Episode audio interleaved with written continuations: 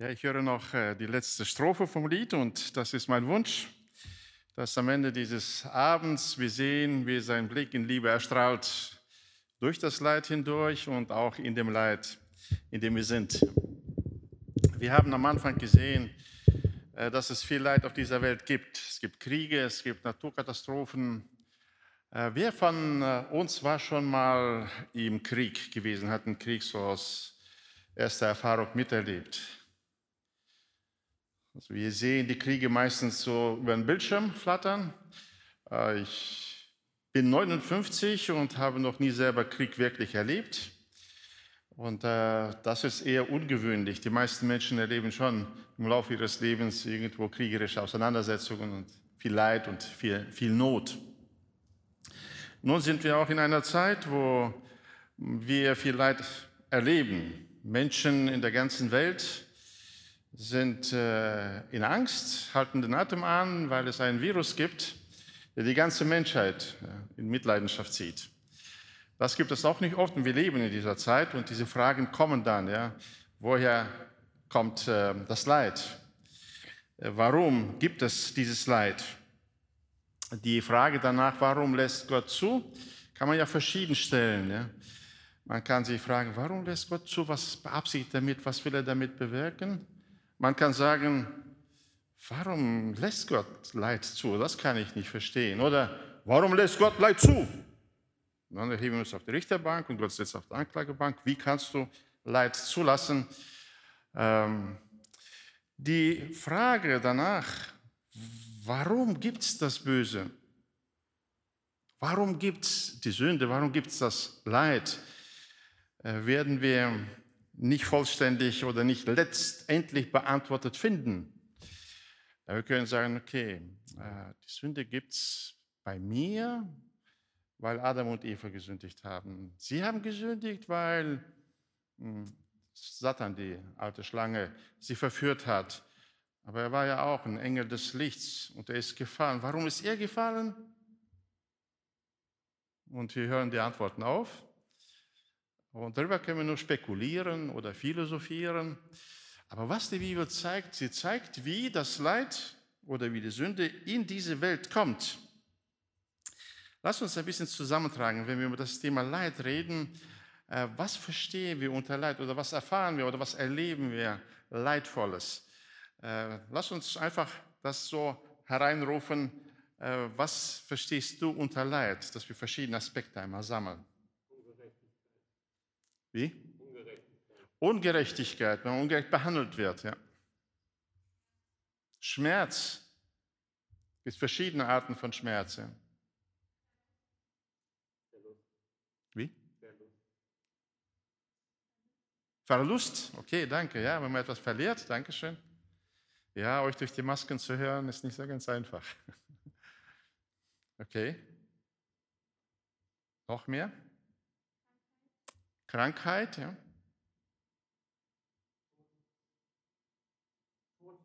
Der Tod, die Trauer ist auch sehr schmerzhaft, ja.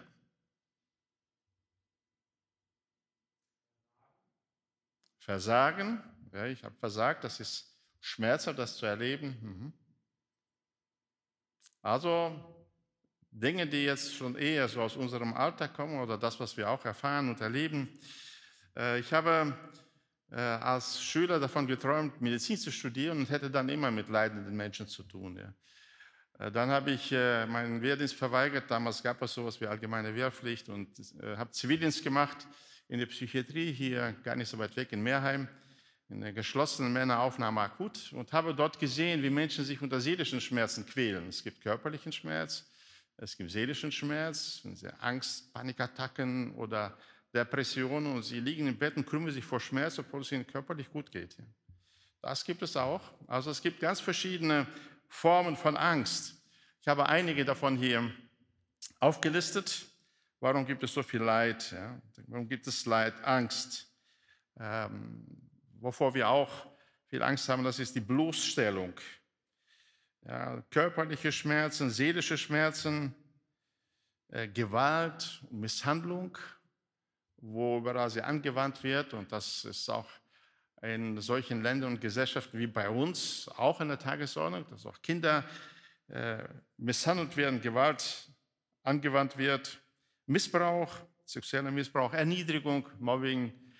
Ja, es gibt viele verschiedene Formen der Gewalt und dann ist die Frage gut, ähm, woher kommt das Leid? Woher kommt es, dass es dieses Leid gibt?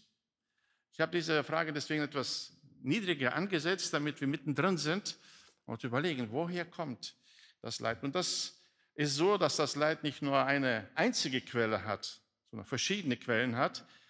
Deswegen werden wir zuerst uns mit dem Text beschäftigen in der Bibel, der darüber berichtet, wie überhaupt das Leid in diese Welt kommt. Denn wir sind nicht für Leid geschaffen. Ja. Das war nicht ursprüngliche Idee Gottes. Die ersten zwei Kapitel in der Bibel, wenn wir sie lesen, dann lesen wir, wie Gott die Welt geschaffen hat, äh, den Menschen, den Mann, die Frau, eine perfekte Ehe, einen wunderschönen Garten, sinnvolle kreative Tätigkeit und er lebt in Harmonie mit sich, miteinander, mit der ganzen Schöpfung, mit Gott, äh, bis Kapitel 3, Anfang. Und da möchte ich diesen Text mit euch zusammen lesen und einmal darauf achten, wo kommt hier in diesem Text Leid hinein. Bis dahin kannten die Menschen kein Leid. Hier heißt es in Kapitel 3, aber die Schlange war listiger als alle Tiere des Feldes, die Gott, der Herr, gemacht hatte. Und sie sprach zu der Frau, sollte Gott wirklich gesagt haben, dass ihr von keinem Baum im Garten essen dürft? Also die Fragestellung, die spielt ja immer eine große Rolle, wie man die Frage stellt. Und die Frage ist schon link. Sollte Gott gesagt haben, ihr dürft von keinem Baum essen? War ganz klar, es gab nur einen. Da sprach die Frau zur Schlange, von der Frucht der Bäume im Garten dürfen wir essen, aber von der Frucht des Baumes, der in der Mitte des Gartens ist, hat Gott gesagt, esst nicht davon und rührt, rührt sie auch nicht an, damit ihr nicht sterbt. Im Grunde genommen ja, eine klare Ansage, Essen von diesem Baum bringt den Tod in diese Welt und mit dem Tod alles, was zum Tod führt, das Leid in diese Welt. Da sprach die Schlange zu der Frau, keineswegs werdet ihr sterben, sondern Gott weiß, an dem Tag, da ihr davon esst, werdet, werden euch die Augen geöffnet und ihr werdet sein wie Gott und werdet erkennen, was gut und böse ist. Also das Versprechen ist, äh, doch, isst davon und du wirst sein wie Gott. Du wirst nicht sterben, der Tod wird nicht kommen. Die Frau sah, dass von dem Baum gut zu essen wäre und dass er eine Lust für die Augen und ein begehrenswerter Baum wäre, weil er weise macht. Und sie nahm von seiner Frucht und aß, und sie gab davon auch ihrem Mann, der bei ihr war, und ihr aß. Also äh, der Mensch entscheidet sich, Gott zu werden. Und äh, macht diesen Schritt. Damals hatten Adam und Eva Aussage gegen Aussage. Gott hat das eine gesagt, die Schlange sagt das andere. Und sie mussten sich entscheiden zwischen zwei Aussagen und sie entschieden sich für die Aussage Satans. Es war attraktiv für sie, selbst Gott zu werden. Heute wissen wir besser, wer recht hatte. Der Tod ist gekommen, er ist da. Mensch ist nicht Gott geworden. Ich denke, gerade unsere gegenwärtige Situation zeigt auf, wie wenig der Mensch Gott ist, wenn äh, ein Virus die ganze Menschheit gefährden kann und in Angst versetzen kann und die gesammelte Intelligenz des ganzen Planeten äh, schon so lange braucht, um einigermaßen das in Schach zu halten.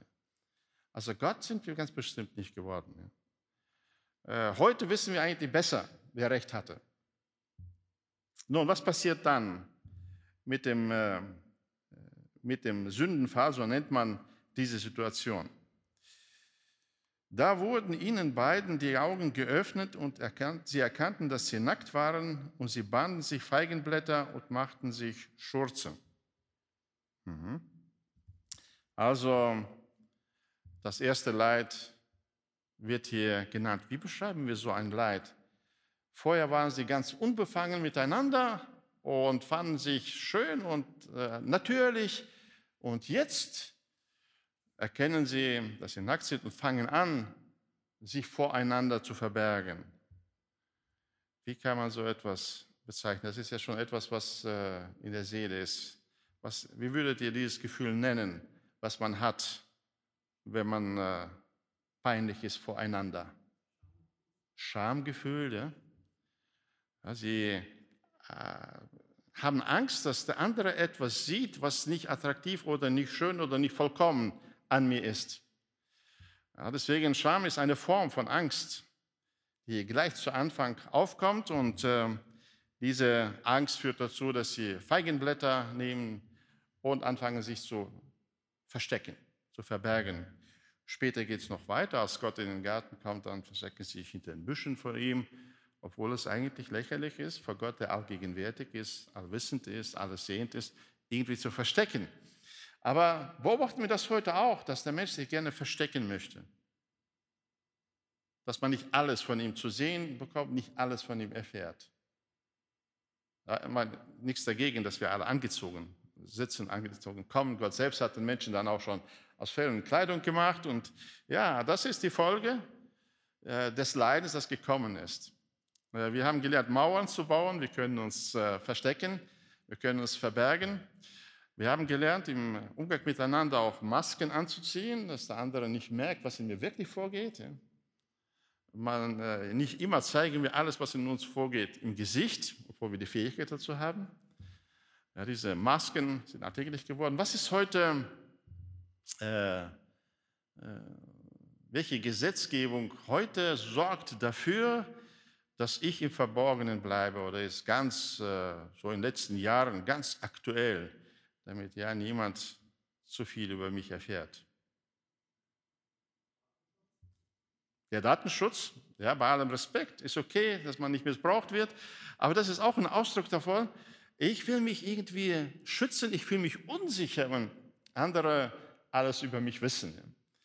Das ist ähm, eine Form des Leidens, die in diese Welt gekommen ist. Und ich muss sagen, in der Seelsorge treffe ich ähm, je länger, desto mehr auf Menschen, die unter Ängsten leiden. Verschiedene Arten von Phobien, oder Angst, so ganz grundsätzliche Angst, äh, Panikattacken, alte wie junge Menschen, sie haben dieses Leid und ich muss sagen, das ist etwas sehr Quälendes. Angst ist furchtbar quälend, dass man mit der Zeit schon Angst vor der Angst hat und deswegen äh, auch ohne wirklichen Anlass schon sich verstecken, irgendwelche Zwangshandlungen ähm, äh, annimmt, um ja nicht in die Situation zu kommen, wo man Angst hat. Sie ist qualvoll, das ist ein Leid. Menschen, die in Kriegszeiten leben, die haben ganz reelle Anlässe für die Angst. Menschen, die in friedlichen Zeiten leben, haben trotzdem sehr viel Angst. Also sie ist hier reingekommen. Ja, und hier geht es weiter dann. Und sie hörten die Stimme Gottes, des Herrn, der im Garten wandelte, als der Tag kühl war.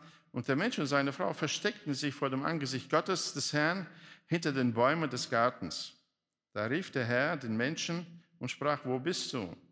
Und er antwortete, ich hörte deine Stimme im Garten und fürchtete mich, denn ich bin nackt, darum habe ich mich versteckt. Also religiöses Leid kommt hier. Ja. Der Mensch hatte einen ganz freien Umgang mit seinem Schöpfer der ihn geschaffen hat, als sein Gegenüber, nach seinem Bilde, für Gemeinschaft mit ihm.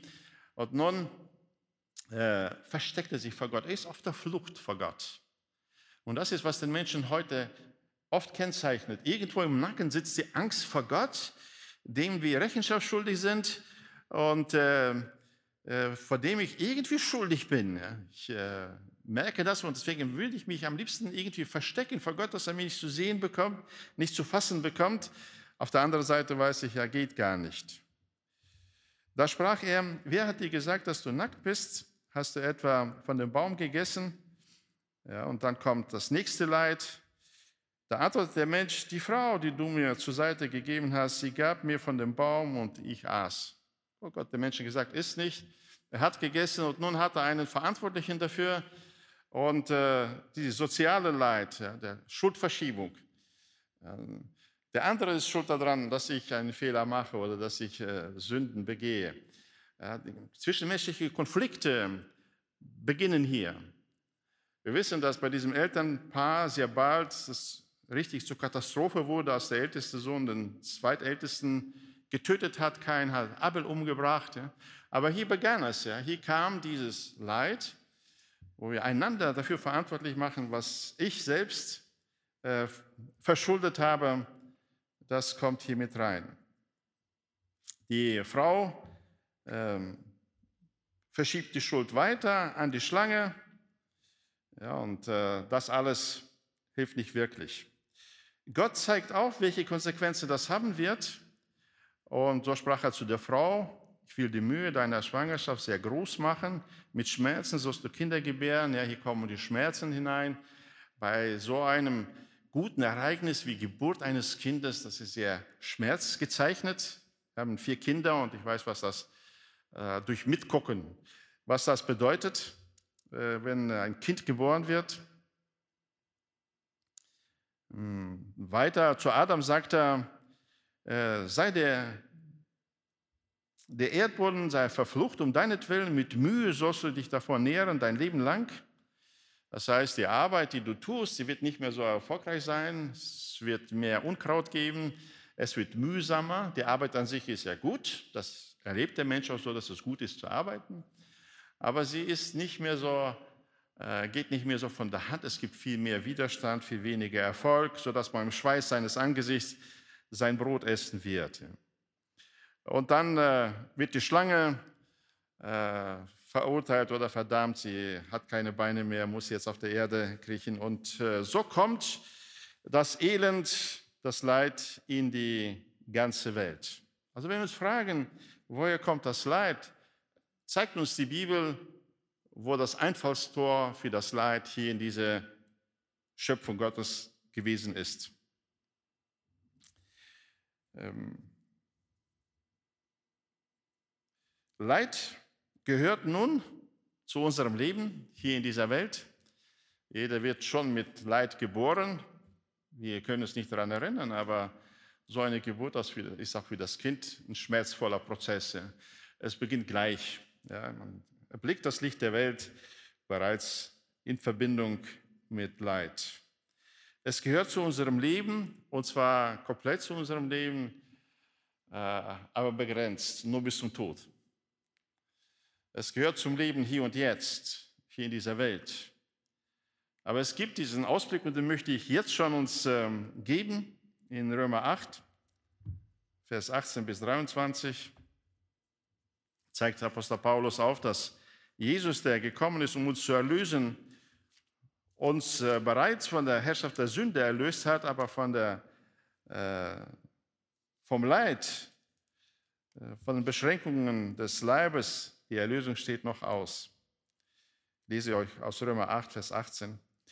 Denn ich bin überzeugt, dass die Leiden der jetzigen Zeit nicht ins Gewicht fallen gegenüber der Herrlichkeit, die an uns geoffenbart werden soll. Denn die gespannte Erwartung der Schöpfung sehnt die Offenbarung der Söhne Gottes herbei.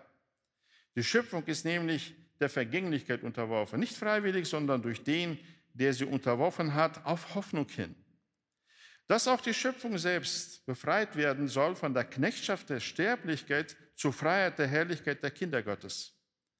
Denn wir wissen, dass die ganze Schöpfung mitseufzt und mit in Wehen liegt bis jetzt. Und nicht nur sie, sondern auch wir selbst, die wir die Erstlingsgabe des Geistes haben, auch wir erwarten seufzend die Sohnausstellung, die Erlösung unseres Leibes.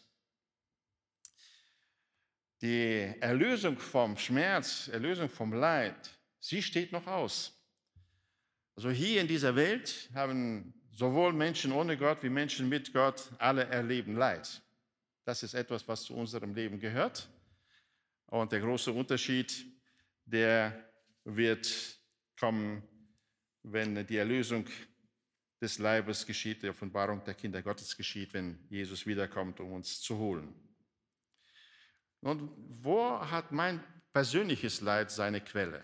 Das wäre die nächste Frage, die wir uns stellen, um noch näher zu kommen. Wo sind die Quellen des Leids? Also eins haben wir gesehen, die gefallene Welt, ja, die Ursünde. Wir leben in diesem System, in dieser Welt und deswegen erfahren wir Leid. Unser Körper ist anfällig für Krankheiten, wir werden manchmal mit Handicaps geboren und erleiden sie unser Leben hindurch oder bekommen Einschränkungen. Irgendwann hat man einen Kreuzbandriss und eine OP und dann noch eine OP und dann hat man so ein kaputtes Knie und äh, muss man bis zum Lebensende damit zurechtkommen. Äh, aber wir haben die Hoffnung, danach gibt es einen neuen Leib. Deswegen sage ich, wenn irgendwas wieder kaputt gegangen ist, und das passiert schon mal, das habe ich mit 23 Jahren mir geholt, ein Kreuzbandriss, äh, und dann, okay, bis zum Tode schaffen wir das irgendwie. Bis jetzt hat jeder Mensch bis zum Tod geschafft. Also, äh, bis dahin kommen wir. Und danach bekommen wir einen neuen Leib, wo es dann keinen Schmerz und kein Leid mehr geben wird. Ähm, wir leben in der Umwelt, in der wir leben. Wir leben in der Pandemie und sie macht keine Ausnahme. Christen, nicht Christen, ja. gute, nicht gute Menschen, mit viel Bosheit, mit wenig Bosheit. Ja. Sie macht keinen Unterschied. Wir leben in dieser Welt und deswegen erfahren wir äh, Not, erfahren wir Leid. Zweite Quelle, das kann meine persönliche Sünde sein. Also wenn ich in Sünde lebe, verursache ich Leid für mich. Ja, das heißt, ich muss die Folgen meiner Sünde erleiden.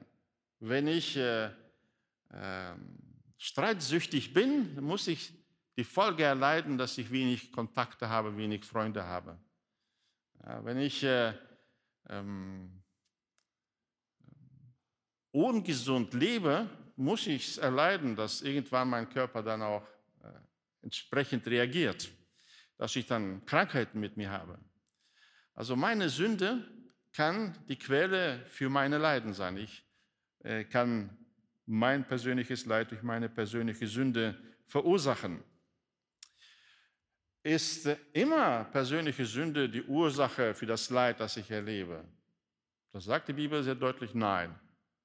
Es gibt auch noch andere Ursachen. Es gibt die Sünde der anderen Menschen, wenn Menschen an mir sündigen. Das gibt es auch, genauso wie ich an anderen sündige, andere verletze, andere missachte oder durch Worte, durch Taten äh, verletze, dann hat meine Sünde dem anderen das Leid gebracht. Genauso geschieht es umgekehrt. Andere an mir sündigen, so erfahre ich äh, Leid, erfahre ich Not. Spätestens, wenn wir das Buch Hiob lesen, wissen wir, dass nicht immer die persönliche Sünde auch verantwortlich für das Leid, das er erlebt. Ja, Gott selbst gibt ihm das Urteil, es ist ein rechtschaffener Mann, der das Böse meidet und Gott fürchtet. Ja, und er erlebt ein beispielloses Leid. Er verliert alles, seinen Besitz, er verliert seine Familie, seine Gesundheit. Äh, äh, und wir wissen aus dem Buch Hiob, dass es nicht seine persönliche Sünde war. Andere waren beteiligt daran, die ihn ausgeraubt haben. Äh, Satan war daran beteiligt, weil er behauptete, Hiob würde nur an Gott halten, weil er so viel Segnungen von ihm hat. Und Gott lässt es darauf ankommen, um zu zeigen, dass Hiob Gott anbetet, weil er Gott ist und nicht, weil er etwas von ihm bekommt. Und so erfährt er ein unsagbares Leid, um Gott dadurch zu ehren. Ja, Gott ist niemals ähm, böse. Er versucht auch nicht jemanden zum Bösen. Also zornig ist Gott schon mal. Böse meine ich jetzt mit dieser Bosheit bedeckt, weil in ihm gibt es keine Finsternis, auch keinen Schatten der Finsternis. Aber Gott ist imstande, das Leid einzusetzen, zu gebrauchen in seinem Sinn. Und das wäre die vierte Quelle, wenn Gott Leid einsetzt zur Rettung zur Rettung von Menschen. Das hat er immer wieder mit seinem Volk Israel gemacht. Ich habe immer wieder Leute gehört, die davon erzählen, wie ihr Leid sie gerettet hat. Gerettet hat im Sinne der aus der Sünde heraus, zu Gott gebracht hat. Nein, sie sagen, sie wünschen sich nie wieder das Leid, aber sie möchten es auch nicht missen, weil sie sehen, wie Gott das gebraucht hat. Er gebraucht das zur Erziehung.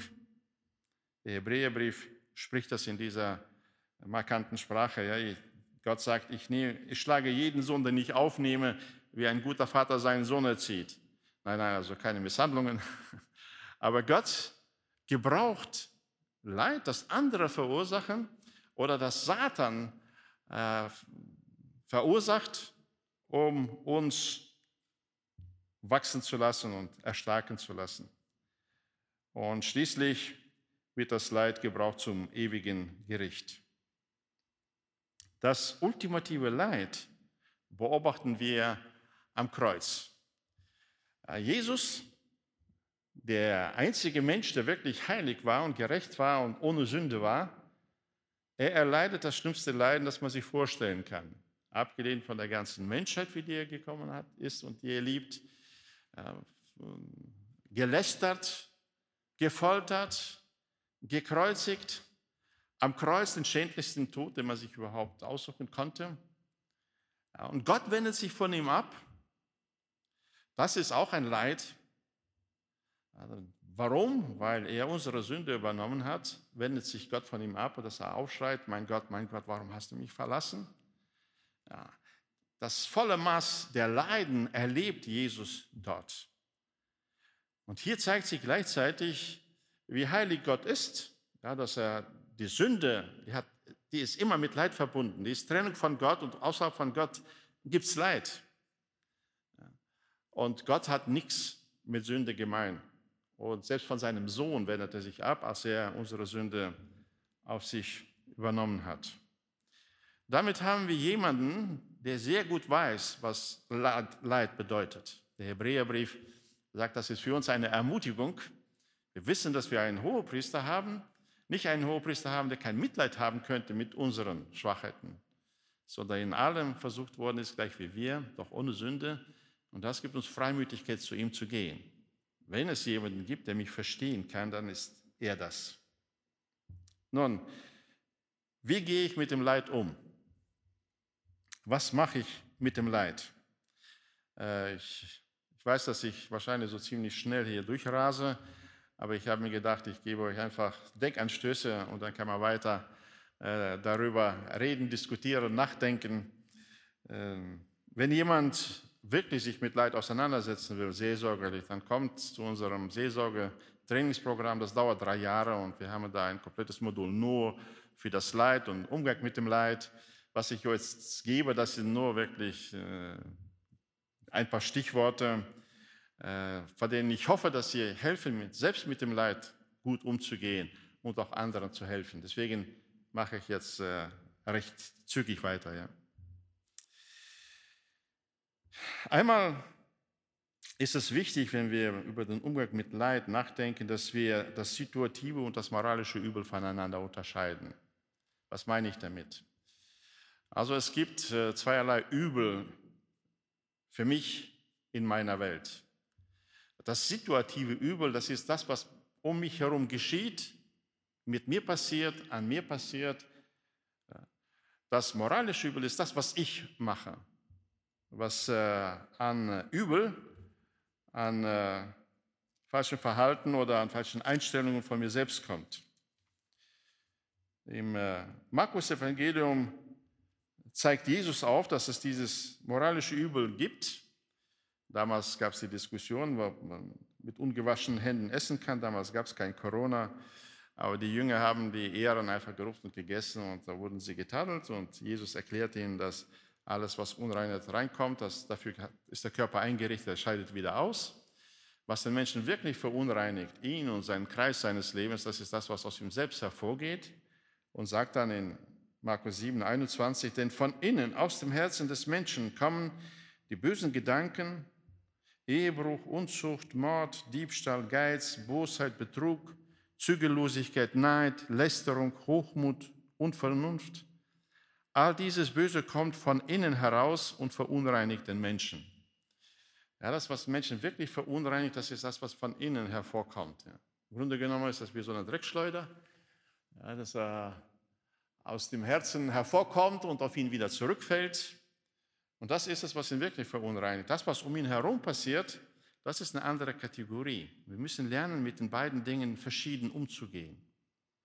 Oft ist das eine große Not für den Menschen, auch nicht selten in Depressionen, dass man entweder nur auf der einen Seite, ich bin an allem schuld, deswegen geht es mir so, wie es mir geht, oder auf der anderen Seite, die Welt ist so ungerecht und immer bin ich der Gelackmeierte. Dass man diese zwei Dinge nicht auseinanderkriegt und dann ist man so gefangen in, ähm, in diesem Übel. die Buße ist die richtige Antwort auf moralisches Übel. Ja, und ich merke, das, was ich mache, das ist falsch. Ich versuche gleich nach dem Muster von Adam und Eva zu suchen, wer ist schuld daran, dass ich was Falsches mache. Und die, also unsere Gesellschaft denkt so. Ja, die Situation ist schuld, meine Vergangenheit ist schuld, ich habe etwas nicht bekommen, mir hat etwas gefehlt, deswegen begehe ich Sünden, Straftaten. In den meisten Gerichtsprozessen wird man das sehen. Nur wenige ja, bedenken, dass das, was ich tue, dazu kann ich nicht gezwungen werden. Das ist immer die Entscheidung meines Herzens, wenn ich etwas selbst sage oder tue. Das ist das, was aus meinem Herzen hervorgeht. Und hier hat Gott eine Möglichkeit geschaffen, diese Schuld abzubauen dieses Übel beizulegen. Dafür ist Jesus ans Kreuz gegangen. Ja, deswegen möchte ich dazu ermutigen, wenn du merkst, also ich mache falsche Dinge, ich sündige, dann such nicht die äh, Welt zu verändern um dich herum, sondern geh zu Jesus. Ja, und da gibt es tatsächliche Vergebung und Reinigung von aller Ungerechtigkeit. Das hat Jesus zugesagt. Dafür ist er ans Kreuz gegangen. Das Übel dieser Welt wartet noch auf seine Erlösung bis Jesus wiederkommt. Das haben wir im Römerbrief gelesen. Und damit gehen wir dann anders um. Ja? Mit dem situativen Übel, das erleiden wir, ja, das spüren wir, nehmen wir so als Leid wahr, aber wir können es auch nutzen. Deswegen ist mein Appell, äh, erleide nicht nur die situative Übel, sondern nutze es. Wofür setzt Gott so etwas ein? Einmal, um mich vor Gott zu demütigen. Einer der größten Feinde meiner selbst ist mein Hochmut. Der Gedanke, ich bin selbst Gott und ich habe alles im Griff, ich kann auf mich vertrauen. Jeremia sagt, verflucht ist jedermann, der sich auf Menschen verlässt und sein Fleisch oder sein Arm äh, für seine Stärke hält. Um uns das immer wieder deutlich zu machen, gibt es Leid. Gott sagt zu Mose, Denk an den ganzen Weg, den ich dich geführt habe. Ich habe dich mit Manna versorgt, ich habe dich aber auch dursten lassen, um zu sehen, was in deinem Herzen ist und um dich vor mir zu demütigen. Denn Gott widersteht jedem Hochmütigen, dem Demütigen aber gibt er Gnade. Weil dann sind wir auf dem richtigen Zuordnung zu Gott hin. Dann sind wir nicht Gott und Gott muss uns dienen, sondern dann ist Gott Gott. Äh, um geläutert und gefestigt zu werden. Also schon in meiner Jugendzeit hat mich das fasziniert, was in Jakobus steht. Äh, Kapitel 1 konnte ich am Anfang nicht verstehen. Meine Brüder, achtet es für lauter Freude, wenn ihr in mancherlei Bedrängnis geratet, also Leid erfahrt. Sollen wir uns darüber freuen? Das ist eine interessante Reaktion auf das Leid. Aber wenn ich weiß, ich darf diese situative Übel, Bedrängnis, die auf mich zukommt, nutzen, dann kann ich das ganz anders damit umgehen, als einfach nur zu erleiden. Er sagt dann weiter, da ihr ja wisst, dass die Bewährung eures Glaubens standhaftes Ausharren bewirkt. Standhaftes Ausharren aber soll ein vollkommenes Werk haben, damit ihr vollkommen und, vollständig seid und es euch an nichts mangelt. Also Gott gebraucht Leid, um uns zu stärken, um uns bewährt zu machen, um uns auf noch größere Herausforderungen vorzubereiten. Ähm, um Gott in Leid zu ehren. Hier verweise ich einfach auf Hiob, der das getan hat. Das sind meine Gelegenheiten. Und ich habe immer wieder Menschen getroffen, auch in der Seelsorge, die das können. Nur einen Einzelfall, eine Frau bei uns in der Gemeinde, seit acht Jahren bettlägerig im vierten Stock lag und gar nicht rauskam. Und jeder, der sie besuchte, um Kranke zu besuchen und zu trösten, ging mit strahlendem Gesicht davon. Weil sie hat es geschafft, jeden so zu ermutigen und so aufzubauen. Die, die hat so viel Gottesnähe gehabt und ausgestrahlt, dass sie imstande war, aus diesem Leid heraus Gott wirklich zu ehren.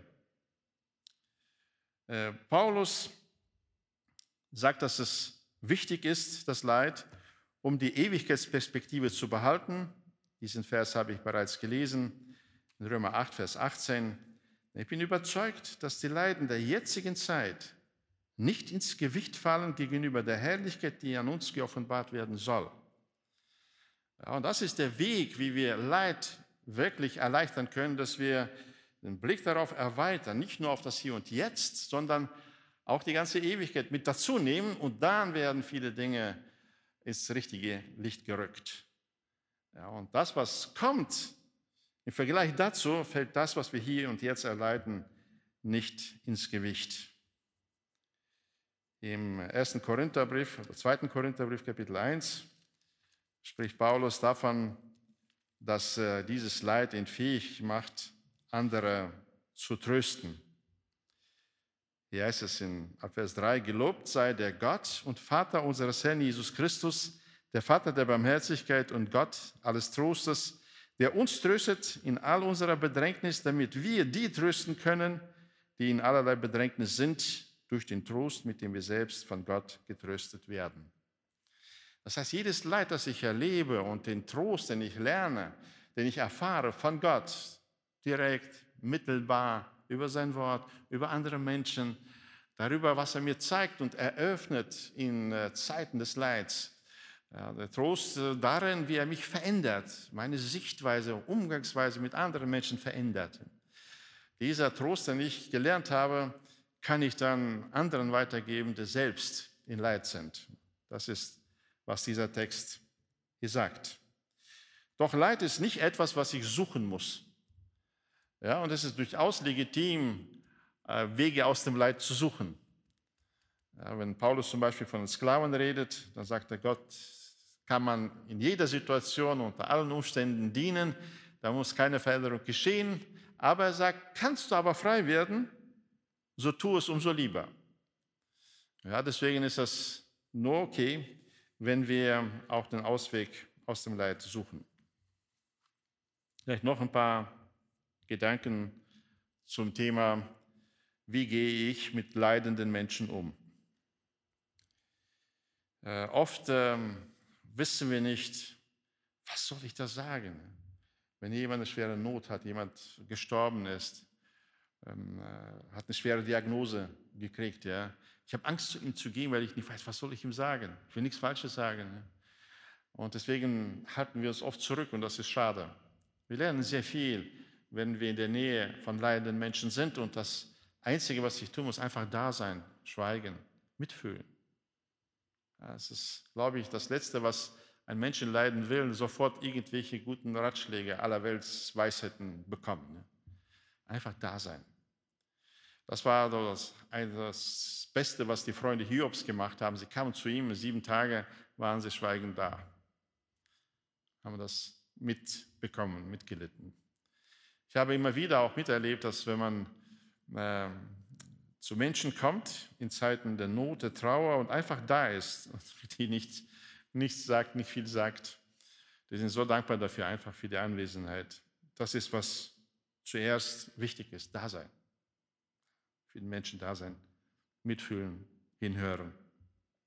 Wenn es eine akute Not ist, es Lebensgefahr ist, dann retten, helfen, erleichtern, sie aktiv werden. Der barmherzige Samariter lässt uns alle grüßen. Es gab andere Menschen, die gesehen haben die Not, aber sie waren sehr beschäftigt, sehr wichtige Sachen zu tun gehabt. Aber er packt einfach an, behandelt die Wunden, erleichtert etwas den Schmerz und sorgt dafür, dass ihm weiter geholfen wird.